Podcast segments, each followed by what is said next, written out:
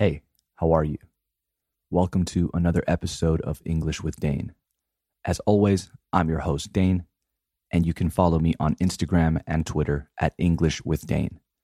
I'll be posting stuff about the show, letting you know when new episodes are available, etc. Oh, and next week I'm going to do the first movie breakdown. So I'll put up a poll and then you can vote on which movie I break down, right? Which movie I talk about.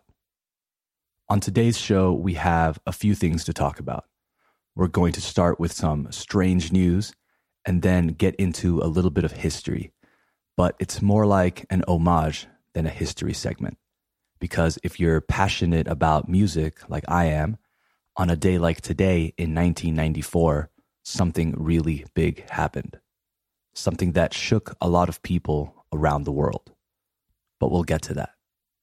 Let's just start the show. You are listening to the fifth episode of English with Dane. Hit it.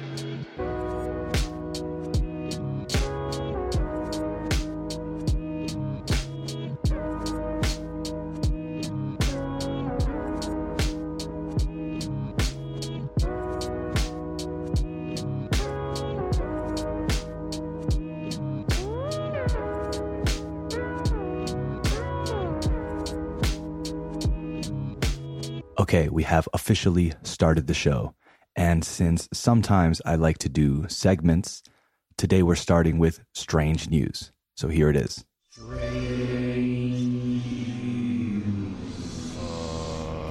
that can't be real. Okay, today we have three stories. For the first one, we go to the United States, to Kentucky, to Hazard, Kentucky, to be precise. And this is from a news site called WYMT, which I assume is a local channel. And this is from March 28th, by the way. So the headline reads Local man sues Hampton Inn, says manager tried to force him to be spiritually cleansed. So, firstly, a quick vocabulary check. An inn, spelled I N N, is a place that provides accommodation. Okay. Probably in the countryside. Usually not too big, no demasiado grande. Like a bed and breakfast, uh, a motel, hotel, etc. And to sue, like we mentioned on our last episode, means to take legal action against someone. Demandar o poner un pleito. And cleanse means to clean, to purify. So let me read the headline again. Local man sues Hampton Inn, says manager tried to force him to be spiritually cleansed. Bizarre. Let's keep reading. A Leslie County man said his boss told him he had to be cleansed to keep his job. Jason Fields, that's his name, Jason Fields filed a lawsuit, puso un pleito, last week against the Hampton Inn and Sharon Linden, the hotel manager. Fields claims that when he was hired, Linden found out, descubrió o averiguó, that he was going through a divorce and told him the reason for his marriage problems was that he had demons, demonios. Linden allegedly told Fields that he had to be cleansed if he was going to work for her and described it as similar to an exorcism. Allegedly means presuntamente, okay? So he allegedly told Fields that he had to be cleansed if he was going to work for her. Linden gave Fields several things to fill out, a rellenar, to fill out. These included nine pages of questions, many of which were personal and irrelevant to his job. Some of the questions that were allegedly in the pack included What is your church background? Briefly explain your conversion experience. Were you a planned child, right, as opposed to being an accident? Were you conceived out of wedlock, so outside of marriage? Have you personally ever had psychiatric counseling? Oh, and this one's my favorite. Have you ever made a pact with the devil? Etc. So Fields said he was told to complete the questionnaire and meet Linden at her church to be cleansed. Under pressure and wanting to keep his job, he filled out the form, but then refused to give it to his boss or to participate in any cleansing or exorcism. And after this, his shift, su turno, and job duties, his obligations changed. According to the lawsuit, he said Linden threatened to fire him daily and did not let him take days off. Other complaints, otras quejas, included ministry members coming to the hotel to pray for Fields in the lobby in front of guests. So Fields ended up, terminó, he ended up leaving his job. Wow. Imagine having to go through an exorcism to keep your job. I don't know. I think it would actually be kind of fun. I mean, don't get me wrong, it's ridiculous, right? It's a ridiculous thing for an employer to do, but I think it's a little funny as well. The really personal information and the really personal questions I'm not okay with. But even those I would just make up, right? Just invent them. But I think I'd let them do it. You know, maybe start my day with a little exorcism. Could be fun. Okay. Special thanks to user 7iC1 for posting that story to Reddit. Moving on. Our next piece of strange news comes from Indonesia.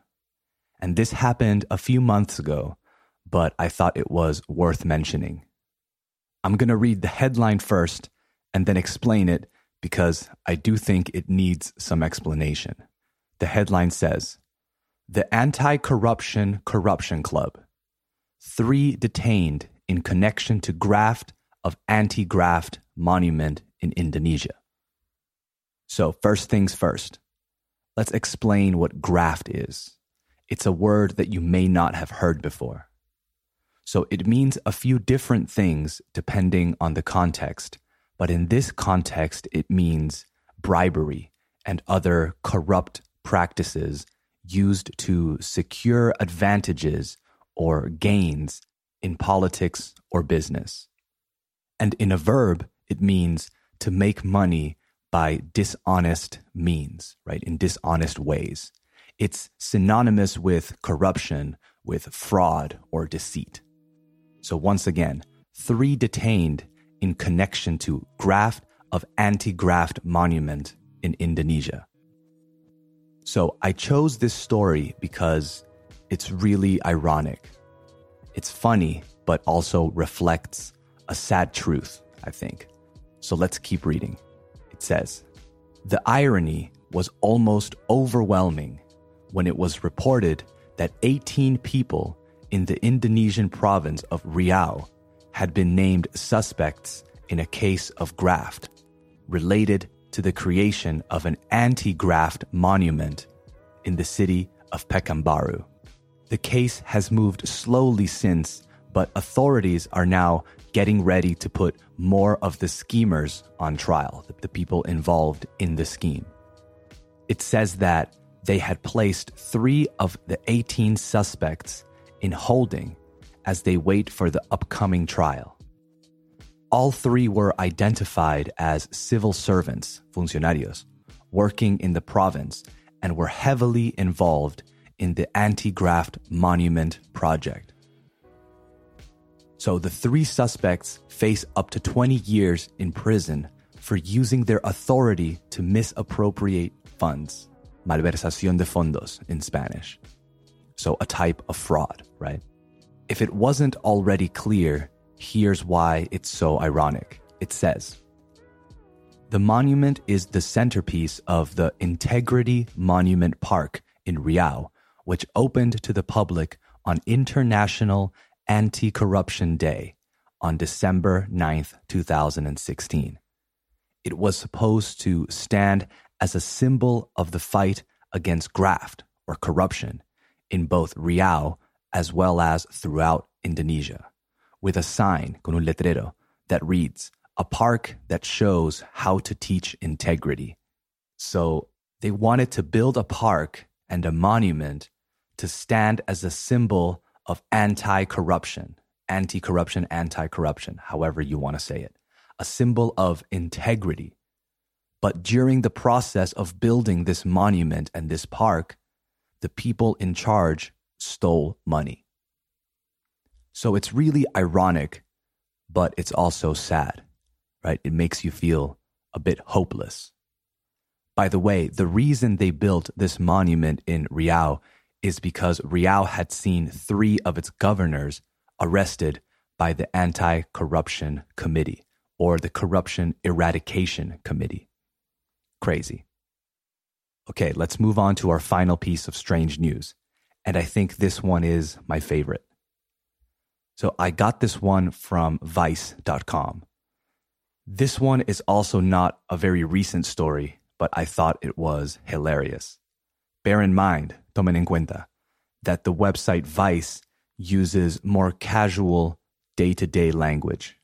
And although it has reliable content, it offers a more personal approach to its readers. The headline reads This guy keeps getting a bunch of weird stuff from Amazon that he never ordered. It says, like a lot of people this holiday season, Terry Miller has been receiving a barrage of packages at his doorstep all month long. The only problem is he hasn't ordered a thing. So, according to NBC affiliate WDIV, that's the news station, an untold number of Amazon boxes keep coming or arriving to Miller's house in Michigan.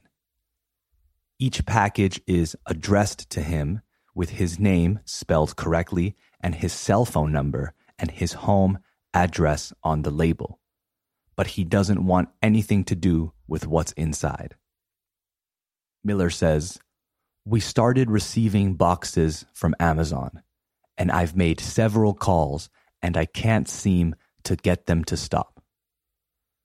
So he has been receiving these packages for about five weeks and they won't stop streaming in. They won't stop arriving. When he hit up Amazon or when he contacted Amazon to see what was going on, he said the company told him to just keep everything he received. There weren't any charges on his account, so why send it all back? The issue is that he doesn't want any of the stuff that he's getting. He says, I opened a box to see what was in it and it was just accessories for cell phones. I got an antenna for a computer and a clothing bag. Since Amazon didn't seem too concerned, como no parecían demasiado preocupados, about the mystery person sending Miller a bunch of telephone cases and cell phone cleaning products, he reached out or he contacted the police for help. But even the cops couldn't figure out what was going on. So, faced with an ever growing amount of stuff that he doesn't want, Miller has been giving away, regalando, as much as he can and throwing away the rest.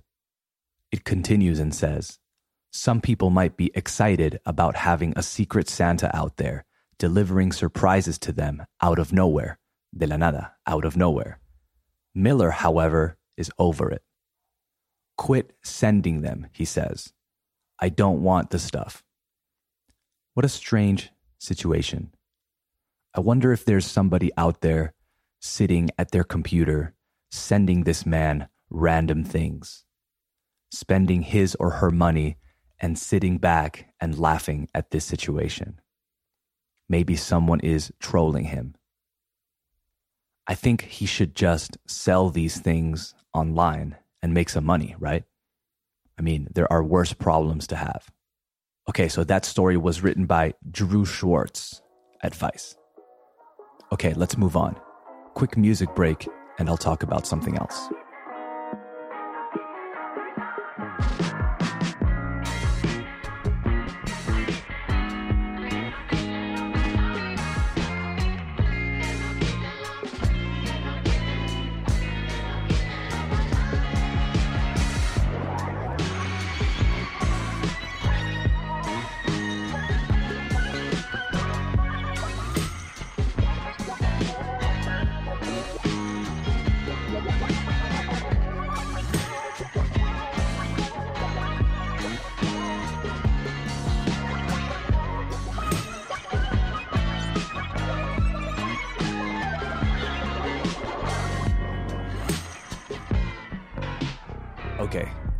Me again. Before we keep going, just a few things. If you listen to this show and you are a musician, right, and you compose your own music, and you're interested in your music being on the show, DM me.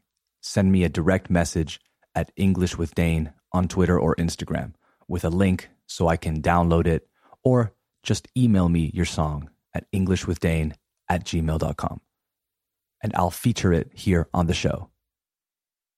I thought it would be a good idea because I know that a few of you are musicians, and as a fellow musician, you can never get enough exposure. And the second thing is, like I mentioned in the intro, our first movie breakdown is next week. So stay tuned for that. I'm going to choose two movies and let you guys choose by voting on social media. Okay, enough of that. So I wanted to do a bit of a history segment. But like I said in the introduction of today's show, it's more of an homage because it's about the death of one of the greatest and most influential musicians and people of all time. If it wasn't clear from today's episode title, I'm talking about the death of Nirvana's Kurt Cobain. So, on a day like today, in the year 1994, Kurt Cobain's body was found in his home in Seattle. Here's the original report. The voice of grunge music takes his own life. Seattle's Kurt Cobain is dead of an apparent suicide. The body of Nirvana's lead singer and songwriter was found today in a guest cottage at his Seattle home. The medical examiner says he died of a self-inflicted gunshot wound to the head. A suicide note was found nearby. This brings to an end an incredible career that spanned just a few short years. So he was found by an electrician that came over to fix something. And that's the person who alerted the police, quien avisó a la policía. This shocked the world. Music fans everywhere couldn't believe the news. People were devastated. I was only six years old, so I wasn't really in the loop, right? And by the time I got into Nirvana, by the time I became interested in Nirvana, it was already popular knowledge that he had taken his own life. He changed the musical panorama forever and led the grunge movement throughout the world. With his distinct voice leading the way, Nirvana became a worldwide phenomenon in only a few years and despite it being 25 years later, their music is still relevant. And I have no doubt that it will remain this way for years to come. It feels like every day I see a young person wearing a Nirvana shirt. And it makes me feel good that young generations are keeping his music alive. There's something about Nirvana's music that really captures people. I don't know what it is about it, but it's undeniable in my opinion. Smells Like Teen Spirit will always be one of the greatest songs of all time. And even though, a pesar de, even though it has been tremendously overplayed and overused, it still evokes or brings out the feelings it used to bring out in me every time I hear it. On NPR's website, I read a few sentences that sum up, que resumen, how I felt when I first heard it. Stephen Thompson writes When I put it on, Smells Like Teen Spirit was like an out of body experience. The epiphany was in full swing by the end of the first chorus. This was instantly one of the best rock songs I'd ever heard. One of the best pop songs, too even though I was miles away from knowing what any of the words were, let alone meant. Real quick, if something is in full swing, it means that it is at a stage where its level of activity is the highest. For example, when we arrived, the party was in full swing. So I think that's a really good way of putting it or explaining it when he says it was an out of body experience because I didn't understand why the music was making me feel like it did, but it just felt right. And although we discover new artists all the time and our favorite bands and musical interests change as we get older, I think that there are very few times where music makes you feel like that. And that's one of the addictive things about music, right? The roller coaster ride that it takes you on, how it can manipulate your emotions and you just allow it to. Finding a new band that you really connect with is a great feeling. And oftentimes, a menudo, it's hard to describe why you like them so much, or why you like a particular artist so much, or why a certain song makes you feel the way it does. But it happens to everyone, or almost everyone. When a song comes on and you think, oh, that's my song. And if someone else loves that song too, you immediately connect with that person. And in the case of Nirvana, it was like if you were into Nirvana and someone else was into Nirvana, you had so much in common because you both just got it, you understood it. And you didn't have to put it into words, you didn't have to explain it. So, later on, more things about Kurt Cobain's life were revealed. And we learned that he was struggling with a lot of different issues ailments, drug addiction, mental health issues, etc. And that's also what made me think about all of this. I think that nowadays there is less of a stigma when it comes to mental health issues, with a lot of people coming out and asking for help, which is a great thing. Now we know that it affects a lot of people from all walks of life, from all economic situations, from all countries, etc. So, you know, talk to your friends, talk to your families. That's what they're there for. Okay, so weird note to end on, but that's our show for today. Tune in on Wednesday for episode six of English with Dane. Until then, or in the meantime, don't forget to subscribe on iTunes, Spotify, iVoox, Stitcher, YouTube, or wherever you listen to the show. If you listen to the show on iTunes or Apple Podcasts, leave a five star rating and if you're feeling particularly happy, leave a review as well. It's the best way to support the show. Okay, until next time, bye bye.